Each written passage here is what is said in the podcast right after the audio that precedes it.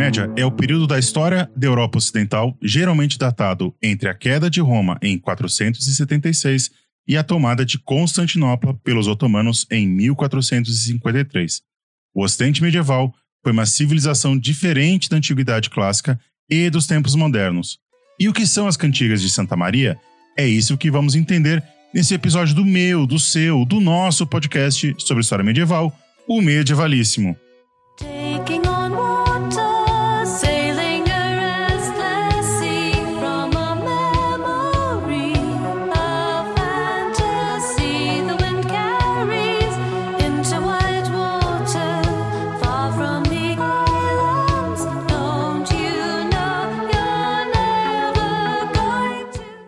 Sejam todas e todos muito bem-vindos, muito bem-vindas ao último episódio de 2021 do Medievalíssimo. Depois desse, a gente vai tirar umas férias, vai tirar um recesso, porque a gente precisa descansar também, né? E a gente produziu bastante coisa esse ano, ano que vem vamos produzir muito. Então, deixa eu descansar uns 20 dias aí para eu poder botar a cabeça no lugar, pensar e etc. E hoje nós vamos ver as cantigas de Santa Maria.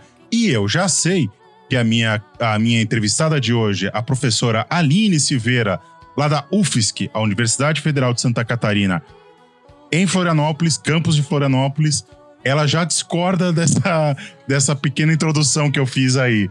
Seja muito bem-vinda, Aline. Tudo bem com você? Uh, tudo bem, Bruno. Eu que agradeço, né? Eu que agradeço o convite. Muito obrigada. Também entusiasmada de estar aqui nesse projeto bonito. A gente já conversou antes né, de começar aqui o podcast da importância da história pública, algo que a gente tem também trabalhado lá no nosso departamento, na UFSC, e, eu, e por isso eu fico muito uh, grata né, com o convite de poder participar desse projeto. E quem sabe tu também vem participar dos nossos projetos Opa. futuros, né? Eu sou, eu sou arroz de festa. Chamou, eu apareço. Eu, preciso, eu também. Eu preciso ver os horários de, de aula que eu dou na, na, na rede, mas chamou, eu apareço. Eu acho importantíssimo iniciativas como a, a sua, Aline, de, de professores em universidades federais ou universidades públicas estarem fazendo história pública das mais das mais diversas vertentes, não precisa ser só de história medieval, porque, como a gente estava falando, a natureza abomina o vácuo e quando a gente se ausenta e se isenta, projetos não tão, não tão bonitos e não tão, é, como eu posso dizer, hum. corretos, no mais amplo sentido de que essa palavra pode ter, acabam aparecendo e a disputa pública a gente tem que fazer mesmo. Olha, que agora eu tive uma ideia, Bruno. Quem sabe uma ideia para o próximo ano é um podcast aí de história pública medieval. Olha sobre só. a Idade Média. Olha o, só. E ver o que, que o pessoal está fazendo aí, né? Exatamente. Exatamente. Né? Então, antes da gente ir lá para o bloco principal, para a gente conversar, alguns recados para você que nos ouve. O primeiro é para você seguir a, o Clio, lá, o Medievalíssimo, lá nas redes sociais. A gente está principalmente no Instagram, no arroba é, Medievalíssimo, e no, no Facebook também, em arroba medievalíssimo lá, procura. No Facebook eu sou menos eu sou menos atuante, porque Facebook datou, eu não consigo mais usar aquilo. E eu passo mal de fazer certas postagens lá. Também me segue na, no Twitter, lá no meu perfil pessoal, no arroba bruno.rosa82. E se você tem alguma dúvida, crítica, sugestão ou comentário, manda e-mail aqui para esse podcast no medievalíssimo.gmail.com. E se você quer conversar com o pessoal que ouve, produz aqui, não só apenas o medievalismo, mas todos os podcasts da Podcast Clio, entre no nosso grupo de Telegram. O link para entrar está na descrição desse episódio. E se você curte e gosta desse, desse projeto, pense em nos financiar. Porque, é assim, dá trabalho, precisa comprar computador novo, porque o meu já tá morrendo, etc. Tem domínio para pagar, tem esse tipo de coisa todo. E demanda tempo tempo, infelizmente, ainda é dinheiro. Vamos chegar ainda a uma sociedade que tempo não seja dinheiro, ou voltar a uma sociedade onde o tempo não seja dinheiro. Aí, para financiar, você tem diversas formas. A primeira é pelo PicPay. A gente está lá no user arroba Clio História Literatura. Pelo Pix, que é, a chave é cliohistorialiteratura.gmail.com. Tem lá um dinheirinho, tá sobrando. Eu sei que é difícil falar sobre isso em tempos como o nosso, mas tem lá um, dois reais não vai te fazer falta, manda pra gente que a gente agradece bastante. E nós também temos uma, uma lojinha de camisetas de temática histórica na Vandal. Não só de história, tem de educação, tem de museologia, tem de um monte de coisa lá. Link na descrição. E uma outra forma de você financiar a gente é no nosso projeto no Catarse, entrando em www.catarse.me barra. Você conhece nossas faixas de financiamento coletivo permanente, onde você, a partir de cinco reais, ajuda a gente a produzir sete podcasts. Exatamente, sete podcasts, canal no YouTube, perfil no Instagram, blog, etc, etc, etc. E uma das vantagens de você ser financiador lá no Catarse é receber beijos aveludados dessa voz que lhe fala aos ouvidos. Então fica um beijo para Alexandre Ataíde, para Cláudia Bovo, para Fabiana Jimenez, para o Gabriel Bastos, para o Gui Askar, para o Henrique Mudim, para Juliana Santoros, para Merlin Malacox. Merlin, eu sempre falo seu nome errado, você me desculpa, por favor. Para Paula Guizar, para Rosana Vecchia, para Rose Marques, para Suzana Taide e para o Tiago Tavares e Silva. Para todos vocês, meu muito, mas muito obrigado pelo apoio e pelo carinho.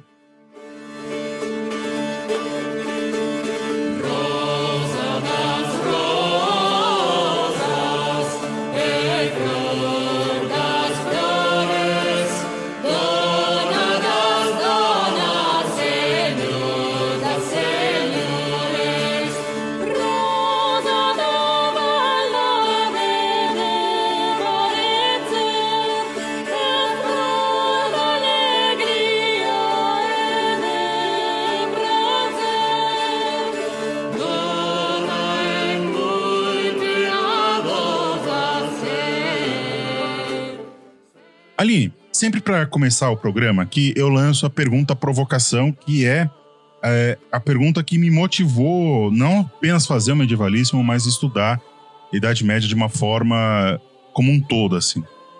Por que, que a gente precisa e deve estudar Idade Média? Bom, Bruno, é como eu te falei lá no início, né? É, eu já teria um outro podcast a resposta à pergunta, mas vou tentar ser pontual.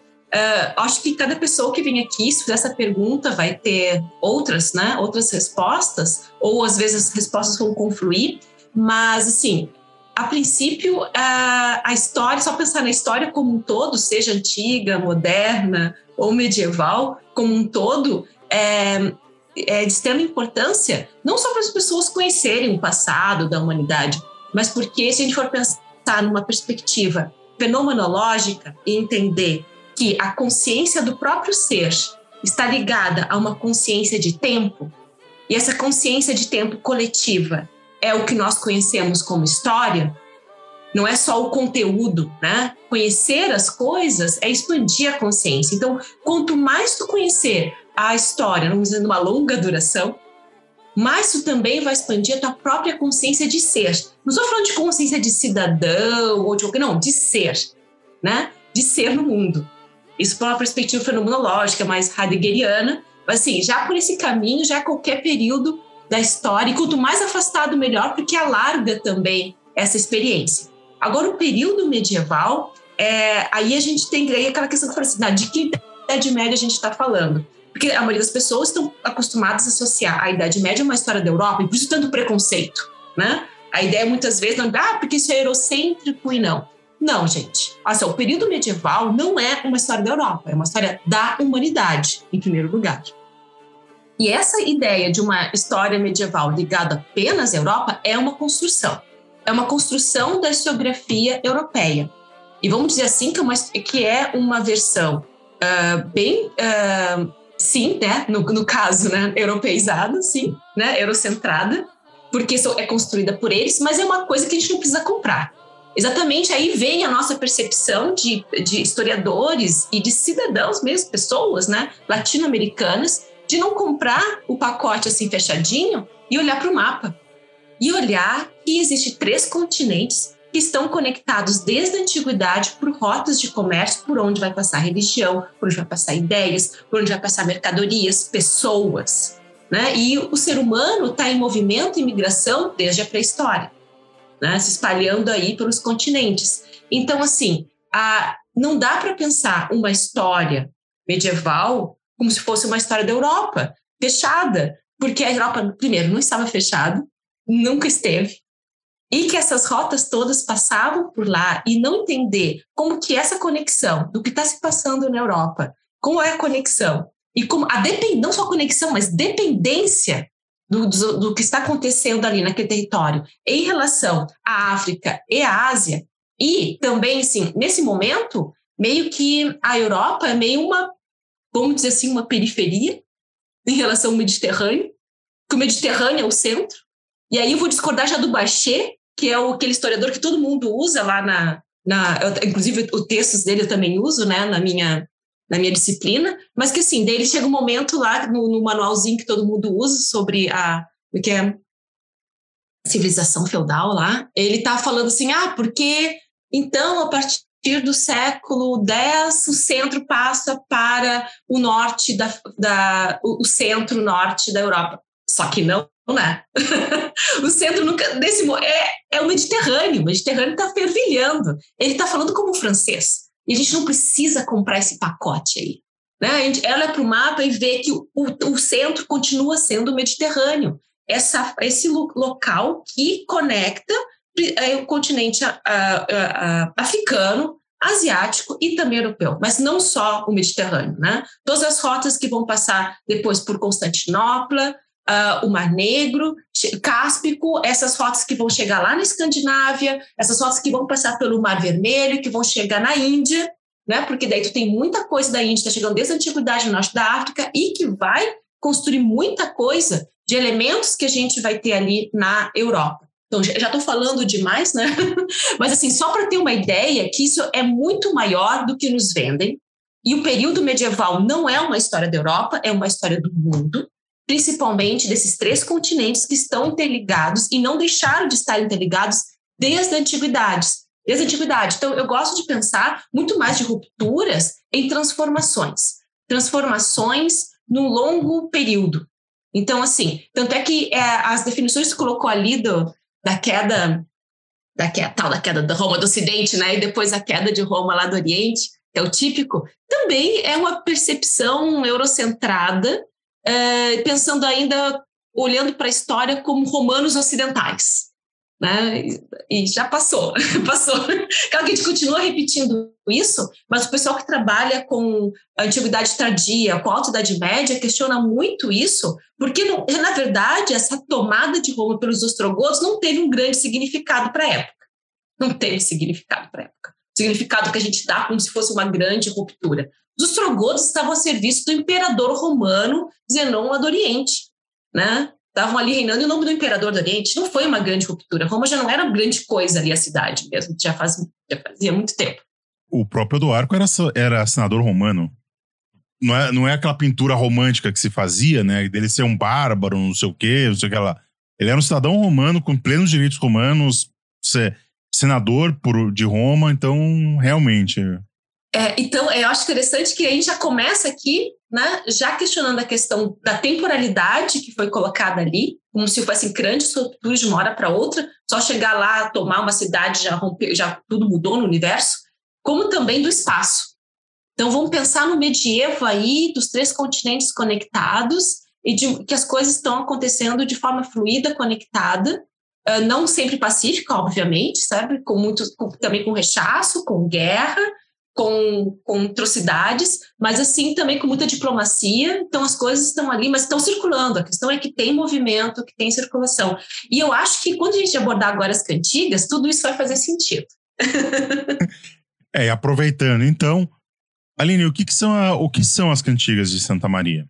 É, então, assim, é, muita coisa já foi escrita, está sendo estudada já há séculos e séculos a cantiga. E no Brasil tem uma grande produção na literatura né? Na literatura tem uma grande produção, mais na literatura que na história, e, mas assim, já na década de 90, início de 2000, já tem uma produção boa também na história, mas como eu disse, principalmente na literatura, na história, e parece que se foi meio redescoberta agora nos últimos anos, mas eu já trabalhava com as cantigas antes, e o meu doutorado no início de 2000 foi com as cantigas, mas não só com elas, eu trabalhei com o escritório Afonsino, e foi a, a ideia foi a imagem dos mouros uh, na obra de Afonso X, daí eu comparei a imagem desses muros nas cantigas, nos Livros das Cruzes e nas Sete Partidas, cruzando com outras obras também do escritório, uh, Afonsino, lá do Afonso X de Castela. Então, as cantigas, elas são um corpus, né, de, uh, de canções, né, de poesias,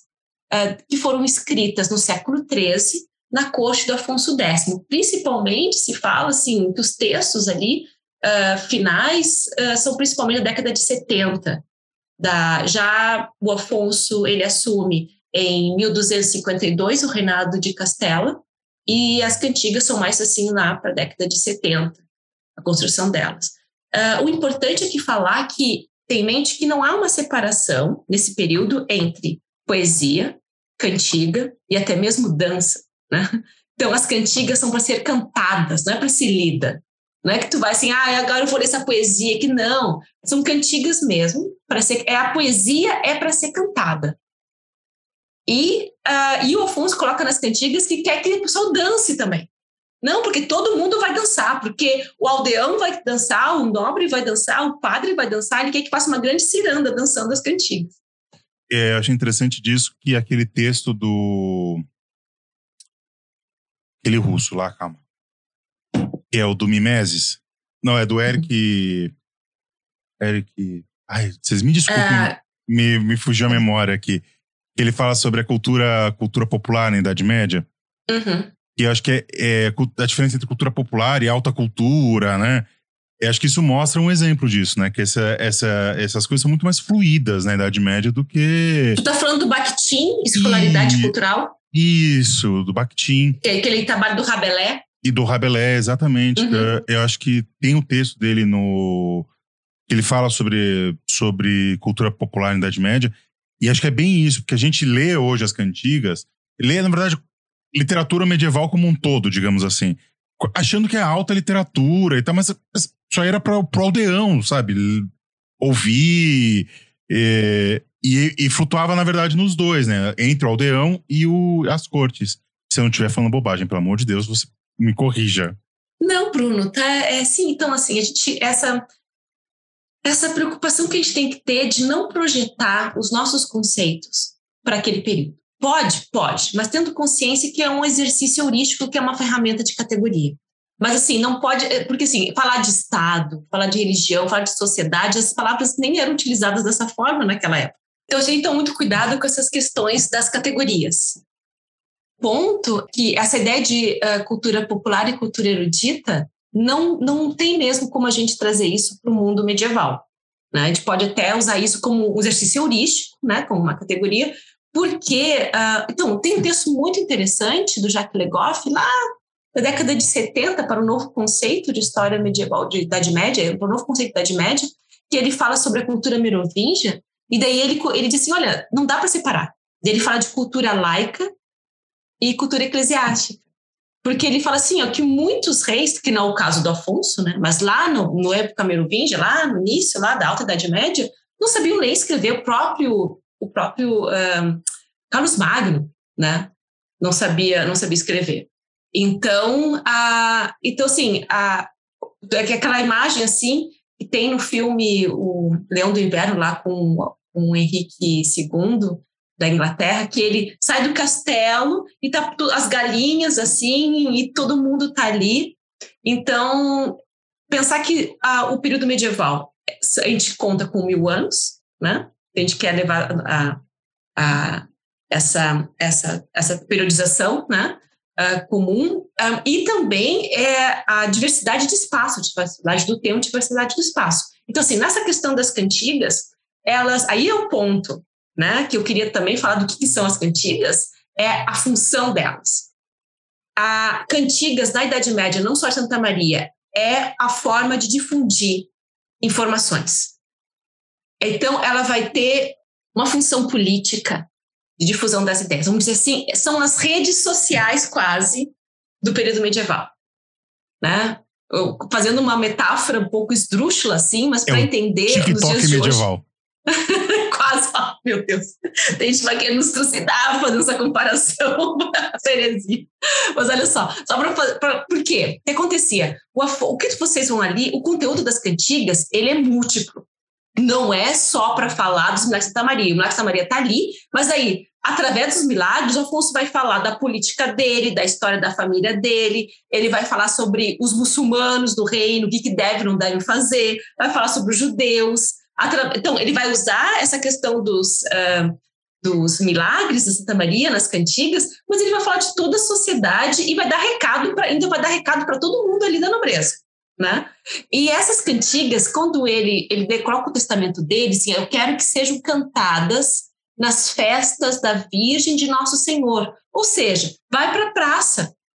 Essas cantigas vão ser para cantada para o povo. E, daí, e aí outra questão, quem que vai tocar essas cantigas? Aí tu tem os manuscritos do, dos musicantes ali, e daí tu vai ter que quem vai quem está tocando essas cantigas são judeus, são muçulmanos, são cristãos. Então imagina, o judeu ia lá ensaiar, trazia isso lá para o bairro judeu, para a judiaria, o Moro ensaiava, então, ensaiavam todos juntos, tocavam lá no seu espaço, depois tocavam nas festas cristãs, e também tinha as soldadeiras, que eram pagas para dançar, que geralmente também eram ou muçulmanas ou judias.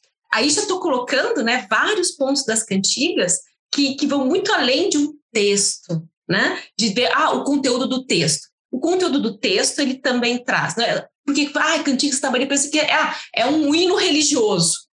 Mas tem muito mais, o negócio é bem mais profundo. Não que o hino religioso não seja profundo, mas e não deixe de ser um hino religioso. Sim, são hinos religiosos também, principalmente a cada dez cantigas, cada décima cantiga é realmente uma cantiga de louvor para a Virgem Maria.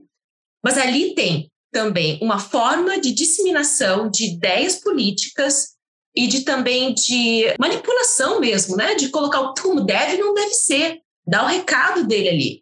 Além disso, é um espaço aonde vai ter essas trocas culturais muito fortes.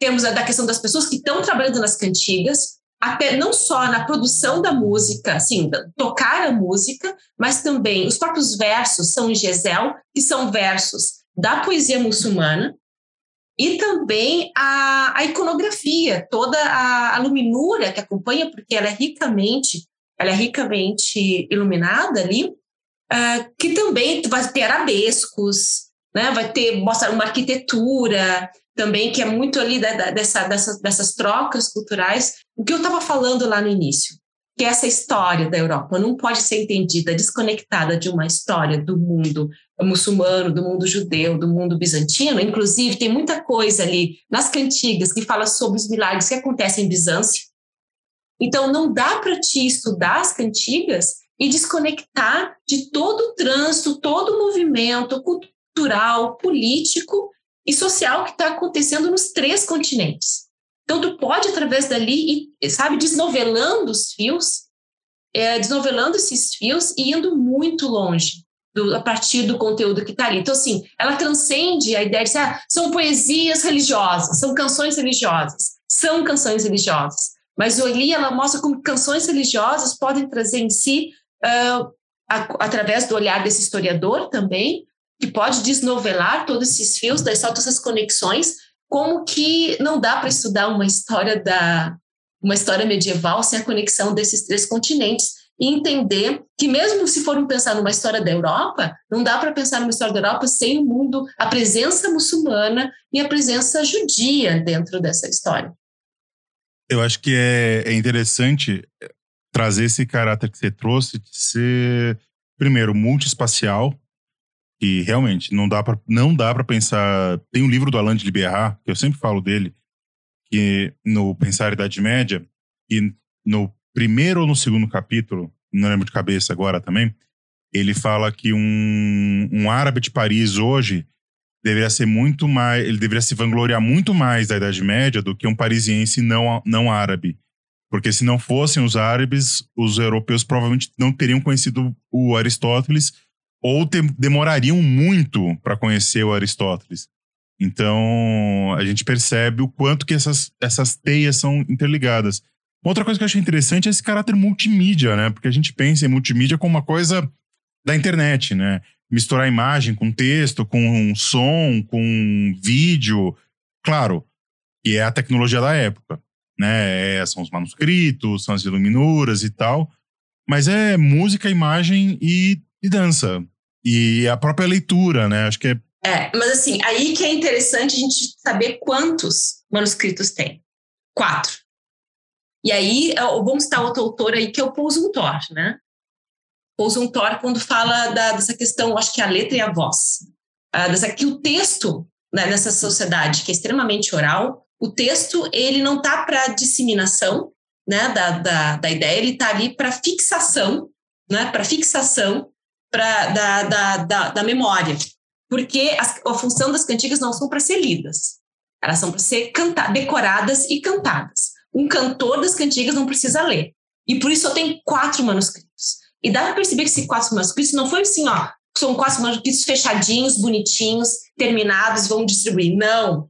É um manuscrito com cento e poucas cantigas, outro com duzentas e poucas cantigas, até chegar em 427 cantigas. Então, mostra que esses quatro manuscritos mostram um projeto que foi se desenvolvendo, foi se desenvolvendo até chegar no projeto final, aonde tu tem uma quantidade gigantesca de toda a cantiga tem uma página de iluminuras que aonde representam cada estrofe praticamente, não é uma regra. Tem cantigas que tem alguns estrofes, estrofes que não estão representados e às vezes tem representações de coisas que não estão nos estrofes. Isso é muito interessante. Eu vou dar o exemplo aqui de uma cantiga que um orientando meu está analisando, que é sobre um padre que pratica magia. Então, tem, tem uma iluminura que ele está num círculo com um pentagrama. Só que isso não está no estrofe da cantiga. Isso que é muito interessante. Na cantiga não fala em nenhum momento que ele fez um círculo com um pentagrama, mas está lá na lumitura ele num círculo um pentagrama numa posição de Aleph, assim, né? Aquela mão de Bafomé para cima e para baixo, que é em cima e embaixo. Isso não está no texto, mas está na luminura. O que, que, isso pode dizer muitas coisas. Isso porque essa essa imagem não é para o povo. Essa imagem é essa produção final que vai ficar guardada.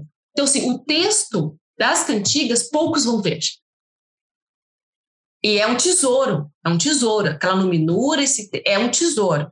Na Idade Média, tu dá livro para imperadores, trocam livros como se fossem grandes presentes, arcas de tesouro. Assim. Então, tem o mesmo valor é ricamente iluminado. Então, assim, a, ela, a cantiga, ela é feita para cantar, como tu falaste, né, multimídia, né, para cantar, para dançar, e ela tem essa questão da imagem também, mas daí essa questão que daí, apesar de a gente estar tá falando dessa circulação das ideias, circulação das culturas, a gente vê que também tem ali um espaço também dentro da corte, que é um espaço fechado. Então, assim, essa parte do tesouro das imagens, não é o povo que está dançando que vai ver. Deixa eu fazer um papel do ouvinte aqui, e você usou um, um conceito que é o scriptorium do Afonso X. O que é um scriptorium? Ah, então, já faço propaganda. Porque, assim, um, na, na, na Wikipédia, o verbete escritório foi escrito por nós, por, uma, por nós, por nós lá da UFSC, né? Principalmente, não tem geralmente os verbetes não, não têm autoria, né? É uma coisa para ser construída em conjunto. Mas foi um trabalho, uh, ganhou prêmio, inclusive, do Lucas Pianta, Piantá, que é no, foi nosso aluno lá no Departamento de História, porque nós temos um projeto de construir, uh, um projeto de história pública, de construir ou melhorar, assim, tornar mais, mais, mais completo, vamos dizer assim, completar artigos na Wikipédia, e um deles é o escritório. Então, vale a pena aqui para o ouvinte ir lá na Wikipédia, ver escritório que foi escrito por, pelos nossos alunos. No, no, eu vou citar aqui o nome né, do Lucas Pianto, que foi a pessoa o que foi encarregada de construir escritório, passou meses escrevendo e ganhou prêmio. Ganhou prêmio da Wikipédia por, por, por, esse, por esse verbete. Então, assim, a nossa produção aí em História Pública. E o que, que é o escritório? O escritório é tanto a, a, as obras, o conjunto de obras, como um espaço onde essas obras são construídas. Então, o escritório Alfonsino, então, é, é, eu contei então, a listagem gigantesca aí de obras que ele fez, que não é exatamente que ele fez, né, que foram produzidas nesse espaço sob, então, a, vamos dizer assim, a, a orientação dele, né, a orientação e também o financiamento. Daí vai, vamos chegar depois na outra, na outra questão, né. Uh, mas, assim, ele, o que que Alfonso diz? Alfonso esclarece né, que é, se diz que se faz uma obra não porque se escreve com o punho, mas porque se, uh, se faz a revisão, se está escrito no, no castelhano correto, porque se manda fazer a obra, porque se organiza a obra. Então dá para ver qual era o papel dele. Ele, ele assim, ele, ele sabia muito bem o que ele queria. Ele chamava as pessoas, né, para trabalhar naquele projeto e ele coordenava o projeto. Ele lia tudo, ele fazia os, alguns prólogos são ele, é ele que vai escrever. Ele vai também fazer algumas divisões e é ele que vai corrigir que tá, se está no castelhano correto que ele acha que é correto. Então, assim, ele é, e essa é a ideia de autoria, né, que está trabalhando ali. Mas é do, do ah, mas do Alfonso que escreveu. Para a perspectiva da fonte, das pessoas que estão trabalhando, ele diz que foi ele é o autor. Ele não precisa escrever para ser o autor. Ele precisa ser aquele que coordena o projeto. E o autor, no caso desse caso do escritório Alfonsino, ele está coordenando o projeto então, ele se vê como autor dessas, desse escritório aí, que tem, que tem pessoas de países, de diversos países, e também culturas, etnias e religiões. Ele vai ter muçulmanos, vai ter judeus, vai ter pessoal que está vindo da Itália, está vindo da França, está vindo da Inglaterra, está vindo de Bizâncio, de diversos lugares para trabalhar, então, nesse, nesse espaço que é o escritório. E lembrando, o escritório também não é um lugar fixo. Ah, porque era em Toledo, porque era em Sevilha. Grande parte do tempo estava em Toledo. Mas a corte do Afonso é uma corte, como a maioria dos, dos, dos, dos reis ibéricos e outros reis medievais, ela é itinerante. E quando ele se movimenta, parte dessa corte também, essa questão se movimenta, porque vai chegar no lugar e vai encontrar bibliotecas. E lá o pessoal vai poder a, a, a, chegar em manuscritos para poder completar suas obras. Então, esse escritório tem sim um espaço em Toledo, mas é um espaço grande em Sevilha, mas é também, vários vão acompanhar Alfonso nas suas cortes aí ao redor da península, não ao redor, mas através da Península Ibérica. Então são todas imagens, né, que a gente talvez projeta para a Idade Média, e, mas a gente tem que ter essas especificidades, né, que essas cortes itinerantes, pensar que esse movimento ali do, do e por isso que é tão rico a, a, produção, né? O produto que está ali é muito rico. As pessoas não estão fechadas em paredes o tempo todo. Elas também estão circulando, indo atrás desses livros. As pessoas viajavam anos atrás de uma obra para poder completar o seu trabalho. E é isso aí, o escritório é tanto o espaço como as obras produzidas naquele espaço. Né, a questão do autor, né? Que é também pensar autor na Idade Média é uma outra pegada, né? Uma outra, é uma outra conceitualização. E eu tô com um link aqui aberto da, do escritório e realmente, olha, tá de parabéns aí a, o, como é que chama? Lucas Piantar. É o Lucas Piantar. Tá de parabéns que, olha, é um dos poucos, acho que é o, o, o eu leio muito Wikipedia, eu confio, não cegamente, mas eu, eu gosto de ler Wikipedia. Raramente eu vi um artigo tão bem completo em português quanto esse, assim, tá? Olha, tá de parabéns mesmo. E pro nosso ouvinte, o link vai ficar na descrição para lá dar uma uh, conferida, porque vale a pena e mostrar que a Wikipédia também é uma boa fonte, né? Se você souber, né, ler ela, né? Porque também você não pode acreditar nela cegamente. Então, mas esse é um projeto que outras universidades estão usando, não só no Brasil, de se apropriar e de escrever os verbetes da Wikipedia. Então, por isso, assim, não, não dá para saber exatamente, tipo assim, mas assim, não dá para, nunca a gente nunca sabe quem que escreve porque não tem ali autoria, né? Mas é algo que é importante dentro da história pública, na, na área da história, mas em outras áreas do conhecimento também, a gente se apropriar de, de mais essa ferramenta. Tem um projeto que, não se eu não me engano, chama História na Wiki.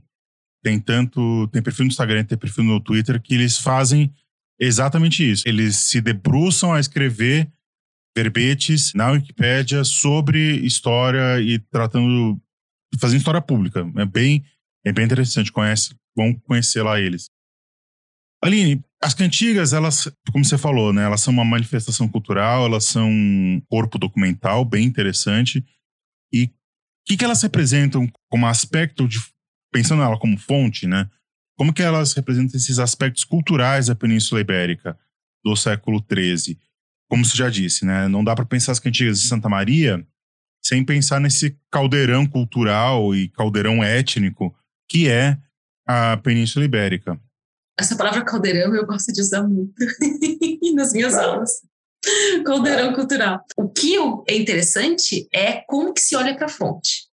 O olhar do historiador vai interferir. É quase aquela coisa do Heisenberg, né? Que o olhar do experimento interfere o resultado. O, o, olhar do, do cientista ali, do pesquisador, de quem está fazendo a experiência, interfere no resultado tu vai ver muitos trabalhos de cantiga que as pessoas vão trabalhar questão extremamente específicas e vão trabalhar ali, sei lá, o verso e a questão, por exemplo, a piedade religiosa do Afonso ou as imagens de Maria. Então, assim, mas, então, é, é gigantescas possibilidades que essa fonte, exatamente por não ser uma fonte, uh, vamos dizer assim, que no século passado era considerada fonte oficial, não é uma fonte legislativa, não é uma coisa de arquivo, ela é uma fonte que expressa muito essa questão cultural, então ela dá espaço, ela a multiplicidade, a grandiosidade, a abrangência dela é muito maior do que outras fontes.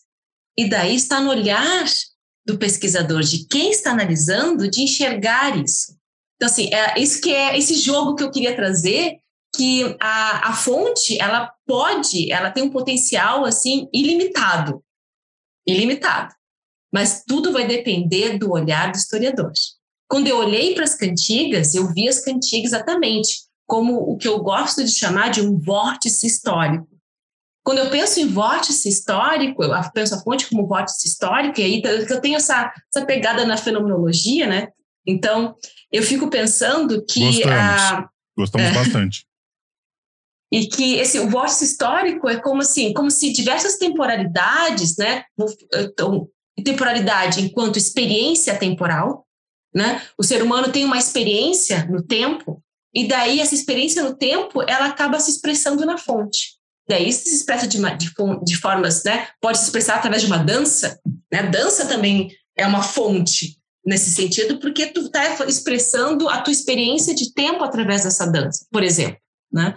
Então, a, pensando a, a fonte como uma expressão de uma experiência temporal, no momento que a fluidez de diversas temporalidades se concentram naquele presente em que a pessoa está produzindo aquilo, escrevendo, dançando, cantando, pintando, construindo uma catedral, aquilo ali então se torna um ponto, um nó que converge então diversas temporalidades e não só temporalidades, espacialidades também.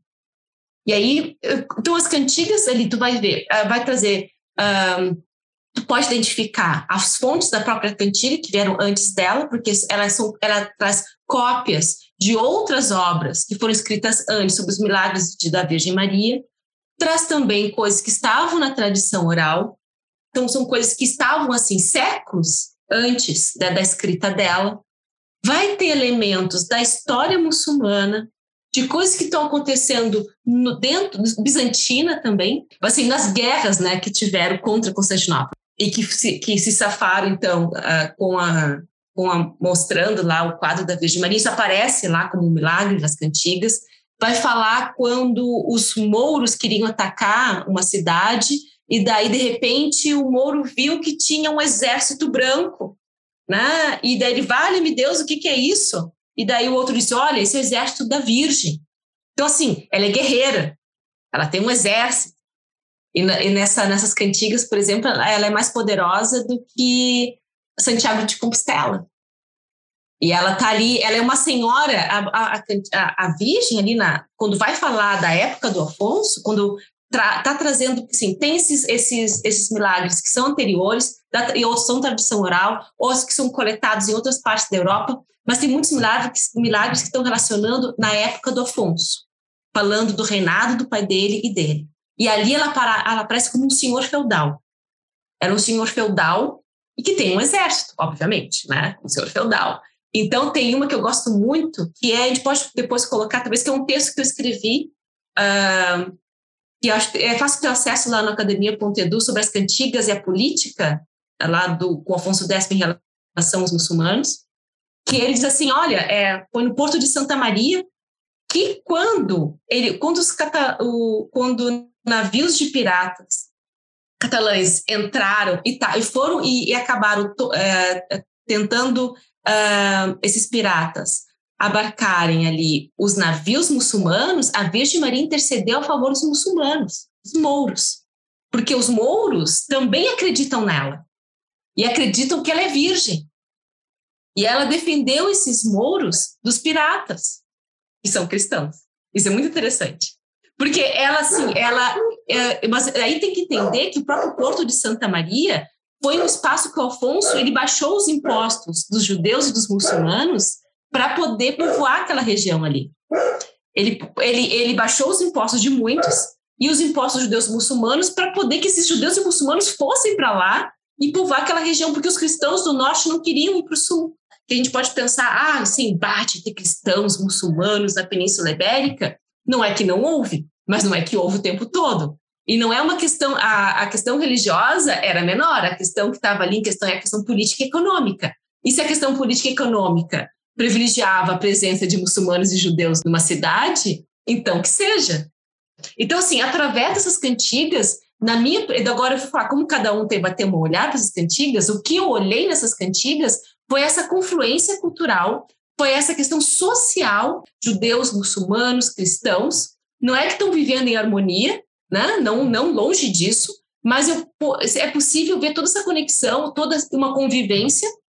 Existe ali uma política do Afonso de como lidar, que vai mudar de lugar para lugar, não é a mesma política o tempo todo, vai mudar da situação de situação. Então, ali talvez cantiga você pode ver essa questão uh, através da arte das cantigas, a conexão entre os três continentes. No conteúdo da cantiga, se pode ver uma longa temporalidade, se pode ver também uma uh, essa questão social e cultural entre essas três religiosidades, essas três culturas religiosas dentro da Península Ibérica, e dá para ver a propaganda política do Afonso.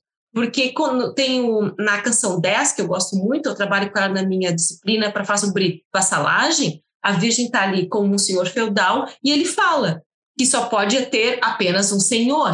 E isso já é uma, já é uma dica para a nobreza dele. Só pode ter um rei, só pode ter um senhor. Porque era comum os vassalos ali terem mais de um senhor feudal e tudo mais. Então, assim, ele dá o recado, então ele faz as cantigas ali, ele faz tudo que ele quer passar de mensagem para a nobreza, para o povo, para os muçulmanos, para os judeus, ele está usando. Afinal de contas, são 427 cantigas. É cantiga, hein? Não, é, esse Dom Afonso X, ele realmente é, indo no popular aqui, o cara é do balacobaco mesmo, né? Eu sempre penso nessas coisas assim, de marketing político, sabe? O pessoal fala que o, ou Hitler ou Kennedy inauguraram né, o marketing político. Aí, seu ouvinte pegou o último episódio que eu falei sobre o Ricardo Coração de Leão, tanto a Ana Luísa quanto a Roberta, elas falam bastante que o, o Ricardinho, como elas chamam, né? Ele já tinha uma noção do que as obras iam ser lidas, tratando a questão de imaginário, etc. E Dom Afonso também, né? Ele percebeu, pelo que a Aline está trazendo aqui, ele percebeu que existe meio mensagem, né? Então, essa mensagem, como que ele vai transmitir? E o que, que ele está dizendo? Por isso que eu sou fascinado por esse período. E a gente tem uma multiplicidade de olhares que é, que é bem, bem bacana. É, então, assim, só, é, só a questão da, da, da, questão da mídia, né? Então, o século XIII é o, é o ápice dessa questão das cantigas enquanto uma forma de disseminação política e propaganda política. Uh, então, assim, os gibelinos lá, tem toda uma questão ali do, do império e da, da questão da, da votação lá do Império, do Sacro Império Romano, que o Afonso também participou dessas, dessa questão dessa eleição ali do Sacro Império, porque ele é descendente do Frederico I Stauffen por parte de mãe, e teve os apoiadores dele italianos que fizeram também poesias que eram cantadas que pra, na disputa política ali, fazendo propaganda então para Afonso ou outras que foram escritas contra ele. Então, assim, não só na Península Ibérica, mas em toda a Europa, é um momento, isso talvez até uma tradição forte na Itália, trouxe também para a Península Ibérica, mas de trabalhar as cantigas como propaganda política e disputa política também. E que vão ser cantadas nas tabernas e nas praças também. Então, tem uma disseminação dessas, dessas cantigas. E o, um ouvinte mais desavisado, assim como eu, né, na hora de preparar a pauta, pode ouvir é, falar essa coisa do Afonso X, sábio, e linkar com um, um tipo de personagem histórico que vai ser bem comum, principalmente durante o Renascimento, que são os mecenas. Aline, a gente pode fazer essa ligação entre o, entre o Afonso X e o mecenato, ou também é uma, como você falou, é um exercício heurístico de categoria? É, então, exercício heurístico de categoria, e dependendo da mídia que a gente está usando, é e que a gente tem pouco tempo para falar, a gente acaba utilizando metáforas, né? Para as pessoas relacionarem. Mas já que a gente tem um tempinho aqui, uh, eu mesmo, quando escrevi o, a biografia do Afonso, na, na, na, obra que a professora Renata Nascimento organizou, que saiu acho que esse ano até, o livro, que são 100 biografias, eu inclusive disse, ah, ele era um tipo de micena. Mas eu acho bom que tu traz isso, que eu já posso até, já que eu tenho mais tempo aqui, porque ela tinha só cinco páginas para escrever, posso aqui corrigir essa questão, não é exatamente corrigir, a gente pode fazer essa metáfora, mas se for pensar, a gente está utilizando uma imagem posterior, né? E está de novo colocando assim a Idade Média como uma coisa meio que em função de um renascimento que é uma coisa melhor, uma coisa mais iluminada, né, da Idade Média das Trevas.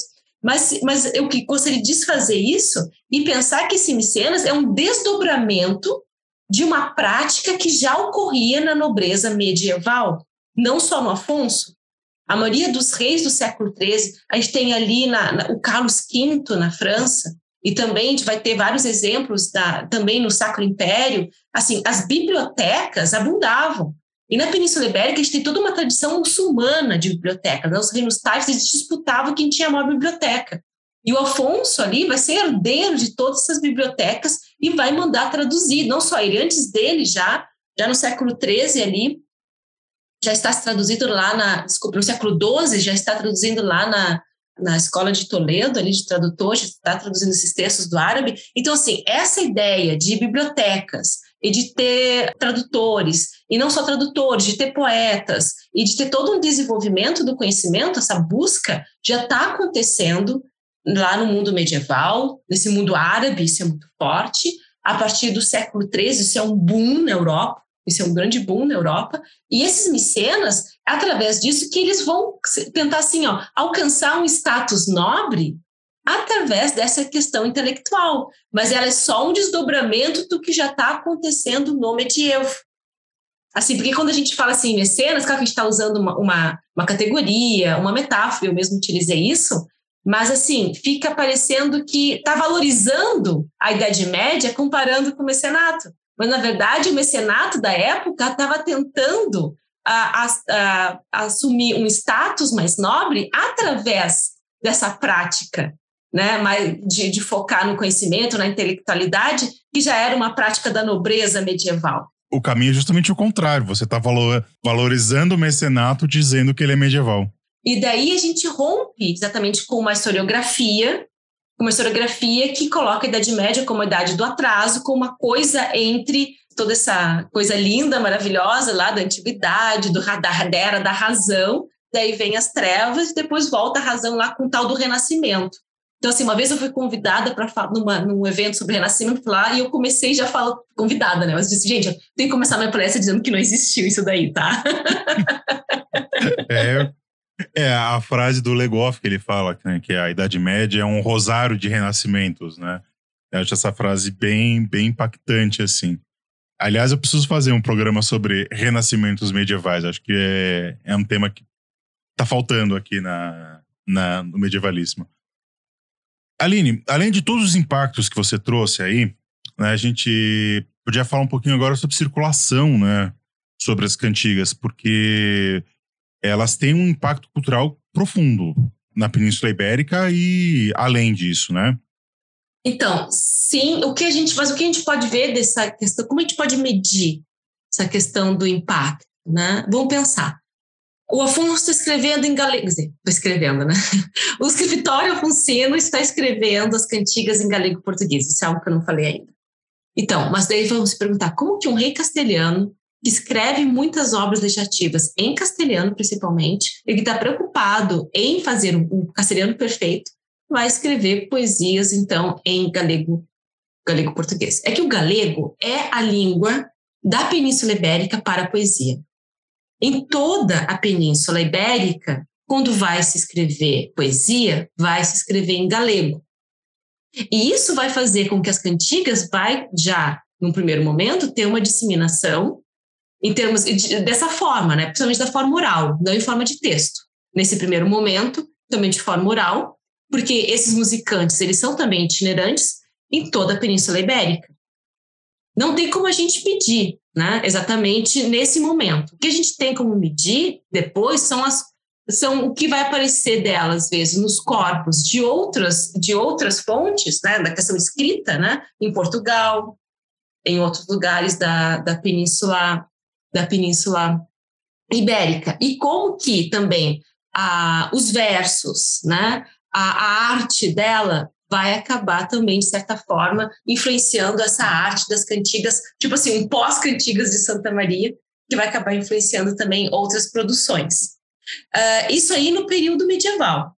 Né? E olha só, o Código de Florença, uh, que está lá, isso mostra que teve uma certa circulação, mas no sentido mais de, não de circular e com disseminação de ideias, que eu falei que essa circulação é principalmente de cantar, e daí fica difícil a gente medir isso, mas no, no, no como, como eu falei, de esse projeto vai para lá como vai circulando dentro da nobreza e acaba de nobreza para nobreza como se fosse um tesouro, né? Como se fosse um tesouro, né? Então vai circulando, aí tu vai encontrar obras do Afonso, tu vai encontrar uh, no, lá nos Países Baixos, tu vai encontrar ali na, na, muito na Itália, na biblioteca do Vaticano, tu vai encontrar também, porque essa circulação vai dar ao longo dos séculos dentro das nobrezas, que vão casando e vão levando as obras. Mas, assim, a parte escrita naquela época, daí não dá para a gente medir realmente. Mas daí a gente vê depois, né? Com as pesquisas, com as produções, e principalmente a partir do século XIX, né? E essa, esse momento também que a gente está conectado com várias produções dentro da Europa, na construção de uma identidade moderna de nação, onde vai ter a construção da Monumenta Germânia e todas essas coisas também. Então, vão se, fazer, vão se dar ênfase, então, à, à pesquisa e ao estudo mais linguístico né, das cantigas. E aí já vai estar servindo, então, essa ideia de pensar a, também essa construção do próprio Afonso, porque ele passou aqui para nós como sábio, mas na época ele tinha todo um problema ali com a igreja que muitas vezes chamava de estreleiro, um rei astrólogo, e isso não era uma forma de elogio que a igreja fazia para ele, não. e aliás. É, então assim, os nobres chamavam ele de louco no final da vida, que ele estava louco, que ele estava doente. O filho dele dizia que ele estava doente, todo pusento lá, ah, leproso, que não era, não era lepra, não, era outra coisa. Uh, mas tava, detonou assim com o pai, né? Para dizer que ele não tinha mais condição de governar. Então, assim, essa, toda essa construção do Afonso Sábio e toda também, também essa revigoração do escritório, principalmente das cantigas, se dá a partir do século XIX, também em função dessa construção de uma identidade nacional né, moderna ali a partir do século XIX.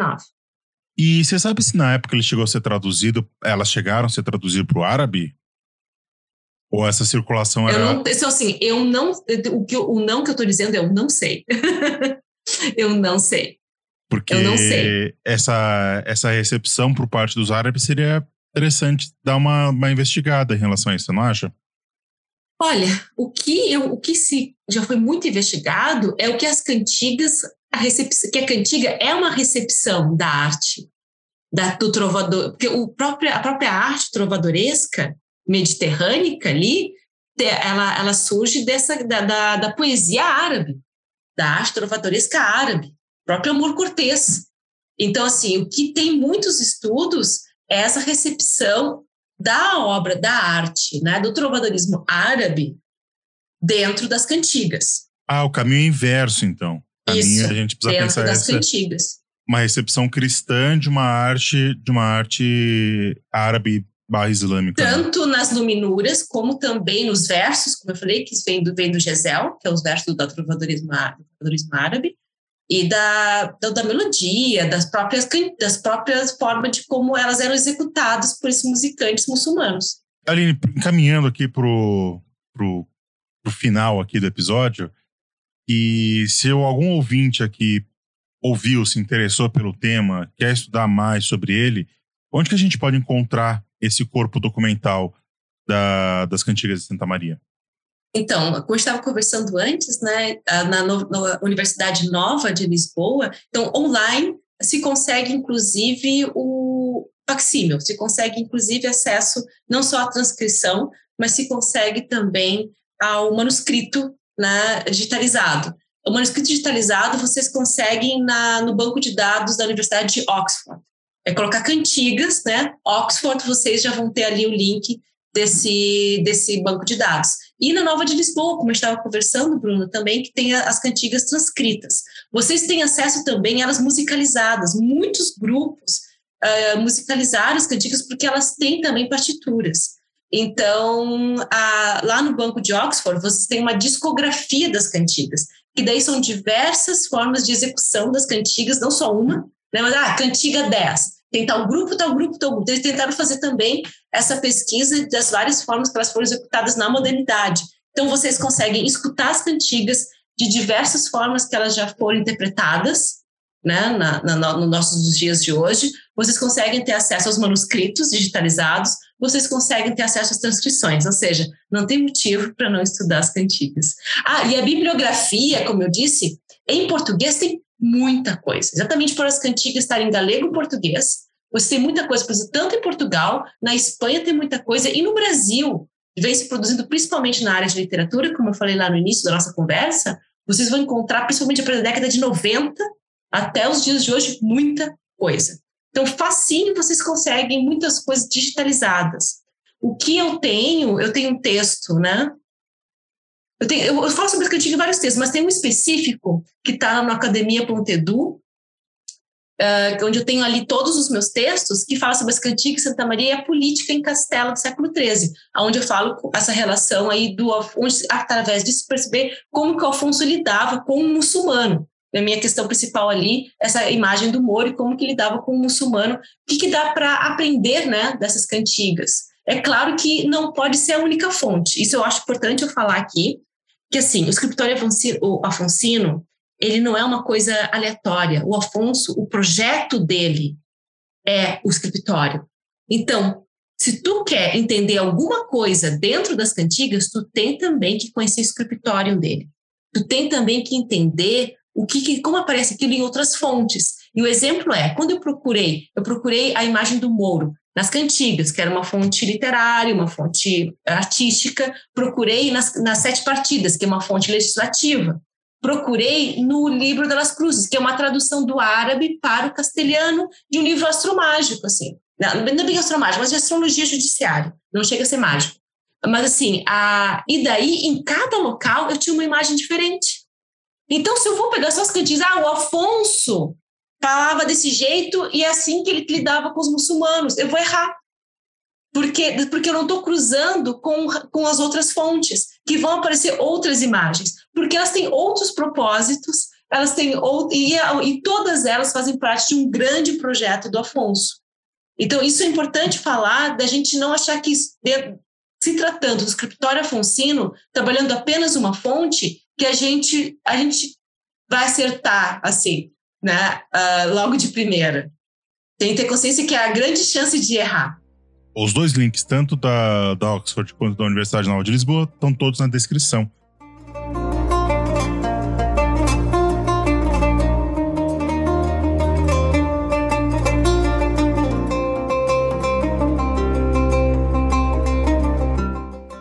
Aline, para a gente encerrar aqui, eu sempre peço dicas culturais ou teóricas sobre o tema, ou sobre Idade Média. Você tem alguma indicação para gente, por favor? Culturais em que sentido, assim? Pode ser, sei lá, se quiser indicar um filme, se quiser indicar uma música, aberto. Tema livre. Ai, é, tá, então ótimo, porque as cantigas é perfeito, né? Cantigas é facinho. Escutem as cantigas, existem muita produção e no YouTube, então vocês vão, podem passar uma semana inteira só escutando as cantigas. Aí vocês entram ali no link da Nova de Lisboa, baixa ali e vai acompanhando a leitura, já vão, já vão aprendendo galego e português, né? e acompanhando ali, tentando entender, eu acho que vocês vão ter diversos insights. Então isso vale a pena escutar as cantigas também a imagem, questão imagética, facinho ali vocês também têm acesso às luminuras, que também é uma experiência cultural. Agora, de filmes, uh, bom, tem uma série muito boa, fala sobre a Península Ibérica, anterior ao Afonso X, que é o El Cid, na Amazon. Hum.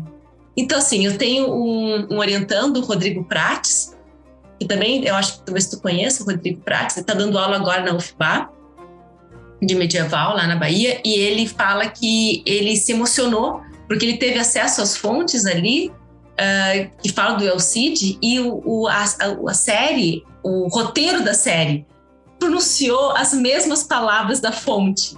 As mesmas palavras da fonte foram pronunciadas. Então, assim, eu indico muito, é, é anterior ao Afonso, né? É bem na, mais lá no início, quando ainda uh, os reinos os reinos cristãos da Península Ibérica estavam cobrando as párias, que é um tributo que eles cobravam dos reinos taifas muçulmanos. Então, ainda não é um contexto de reconquista, é um contexto pré-reconquista, onde os reinos taifas estão brigando entre si e eles estão pagando tributos aos reinos cristãos do norte para protegê-los. É, então, assim, série maravilhosa, é o Cid na Amazon. Outro que eu acho muito interessante para falar dessas questões culturais, apesar de ser assim, ó, é a partir de um romance. Então, assim, é muito, é muito romance a, a, a o filme, mas dá para a gente ter uma ideia de discussão ali dessas questões do conhecimento muçulmano, que é o físico, o médico. Acho que tu já deve ter visto. Que mostra ali a Vicena ensinando lá uh, ali na região ali do que era a antiga Pérsia, né? Ali do, na, na, época dos Abássidas, mas que tem uma forte pegada ali. O rei que aparece ali com todo, ele mostra ali que essa cultura muçulmana, aquela região, era é muito mais persa que, que árabe. E, é, é, bem interessante, apesar de ser um romance, mas assim, eu falo apesar, mas a gente tem que, não pode ter esse preconceito, né? Tem que ver a obra com toda a licença poética e todo o lirismo, mas que traz elementos históricos importantes para a gente ilustrar um pouco, né? Trazer um pouco essas imagens e romper com alguns preconceitos em relação ao medievo. São duas obras bem interessantes ali. Outra, assim, claro, todo mundo viu Vikings, né? Que é, é um negócio do tem alguns. Uh, eu gosto muito quando. Não me lembro qual é a, a, o momento, que o Ragnar retorna para a cidade, já está velho, e, tem, e ela se tornou um porto que tem especiarias, que tem ali o budismo. E eu gosto muito disso, porque assim. Aí em 2018, 2017, teve um fundo arqueológico que encontrou uma tumba uh, uh, escandinava cheia de tecidos, uh, muçulmanos, escrito Alá, moedas. Então, assim, se tem esse comércio intenso do mundo muçulmano com a Escandinávia, pelas rotas ali que passam pelo Mar Negro, que, que tinha, né? Por que não? Qualquer dia talvez possa encontrar uma colônia muçulmana na Escandinávia, né? Por que não? Já encontraram o túmulo ali e dá o seguinte, e também toda essa relação que depois a série mostra depois ali também com o reino dos Rus, é, eu acho que é, são, são séries que tentaram expandir, da chegada deles também ali na Península Ibérica. E sim, os, os vikings chegaram também na Península Ibérica. E eles não só, ali não mostram na série, mas esses vikings, não só os vikings, mas antes deles, né, os, os escandinavos, eles eram grandes traficantes de escravos, eslavos. Então, assim, ali da região da, do que depois se formou o Reino dos Rus, havia, eles faziam escravos eslavos e vendiam na Península Ibérica. Então aí vem a palavra escravos, slave. Por quê? Do eslavo, dos, dos escravos eslavos na, na, na, Europa. E aí a gente rompe com a ideia que não houve escravidão durante, a, durante o medievo. E como assim a palavra escravo surge no medievo? Né? Uh, e porque a palavra romana é ancila, é servos, né? vem dessa presença de escravos eslavos na, na, na, Europa. E na Península Ibérica, depois esses escravos que assumiram o governo muçulmano, eles foram, desculpe, assumiram dentro do exército muçulmano altas patentes. Quando se formou os reinos taifas, eles se tornaram reis nesses reinos taifas. Então, tu tinha reis taifas que tinham, que vinham, que eram antigamente escravos, que eram escravizados na, pelos eslavos. Então, assim, ah, pelos, pelos históricos, então faz puff na mente, né? Para mostrar que essa península, que essa, esse mundo medieval é totalmente integrado. E aí eu tô escrevendo um, artigo, um, capítulo de livro lá que tá falando exatamente que assim, ó, essas séries eles estão na nossa frente. Pode reclamar de licença poética, pode dizer, ah, não tinha isso naquela época, não tinha essa cor, esse penteado não existia naquela época, mas os temas que eles estão trazendo, essa imagem de uma Idade Média conectada, é algo que a gente não está vendo na sala de aula. Então eles estão na nossa frente.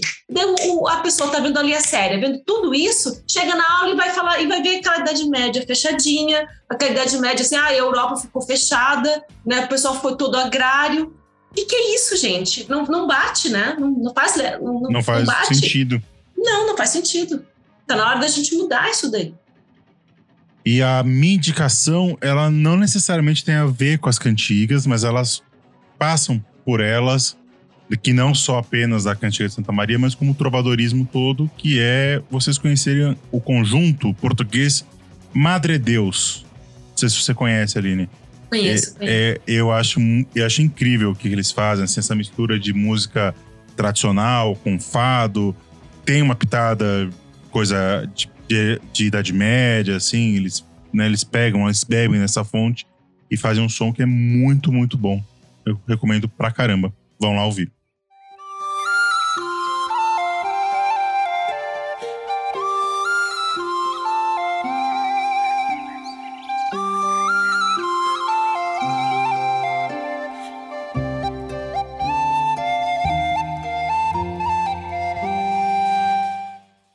Aline, muito obrigado pela sua disponibilidade. É, eu sempre falo que é um prazer fazer podcast, porque eu sou muito egoísta. Eu passo uma hora, uma hora e meia aqui tendo aula particular com pesquisadores e professores desse Brasilzão. Geralmente pesquisadores bem. É, bem, bem atu falando de temas atualizados, né, de recortes atualizados. Então, foi um prazer te receber aqui. Espero que não seja a última vez que a gente se fale. Muito obrigada, Bruno. Eu também espero muito que não seja a última. Assim, eu me diverti muito, foi muito agradável esse nosso momento aqui e estou à disposição para os próximos convites. Legal.